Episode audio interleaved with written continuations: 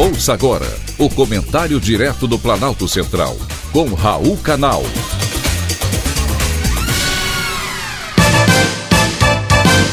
Queridos ouvintes e atentos escutantes, assunto de hoje: bicicletas compartilhadas.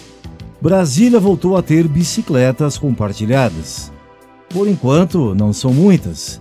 Neste primeiro momento, apenas 131 estarão à disposição dos usuários em 17 estações, todas elas no plano piloto.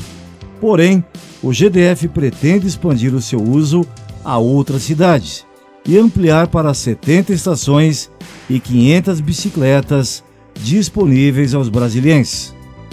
Andar de bicicleta é sempre bom.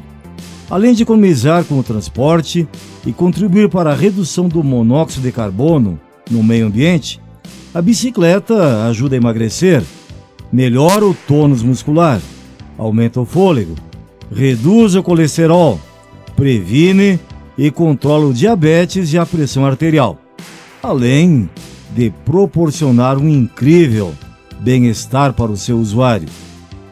Brasília é uma cidade plana, é propícia ao uso de bicicletas, e seria bom que a cidade se espelhasse na Holanda considerada o país das bicicletas. A Holanda possui 17 milhões de habitantes para 23 milhões de bicicletas, ou seja, quase uma bicicleta e meia para cada habitante. Pesquisas apontam que 84% da população holandesa utiliza bicicletas como meio de transporte principal. Além de existirem 88 mil quilômetros de rotas adaptadas para os ciclistas.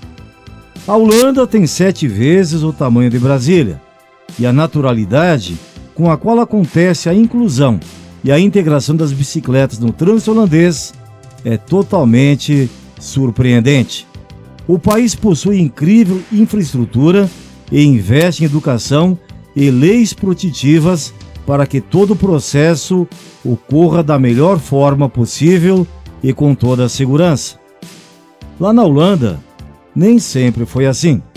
Nas décadas de 1950 e 1960, ocorreu uma popularização extensa dos carros e o declínio do uso das bikes, que só voltaram a circular pelas ruas da Holanda após protesto da população que saiu às ruas pedindo e exigindo mudanças. Quem sabe um dia aconteça o mesmo em Brasília. Por enquanto, temos as bikes cor-de-rosa espalhadas em poucos pontos da cidade.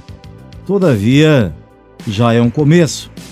A empresa Tembici, responsável pelas bicicletas na cidade, opera por meio de aplicativo. É preciso baixá-lo no seu smartphone. A empresa opera em oito cidades brasileiras, além de Santiago, no Chile, e Buenos Aires, na Argentina. E você, brasilense, goste ou não de andar de bicicleta, já tem um bom motivo para dar umas boas pedaladas. Foi um privilégio ter conversado com você.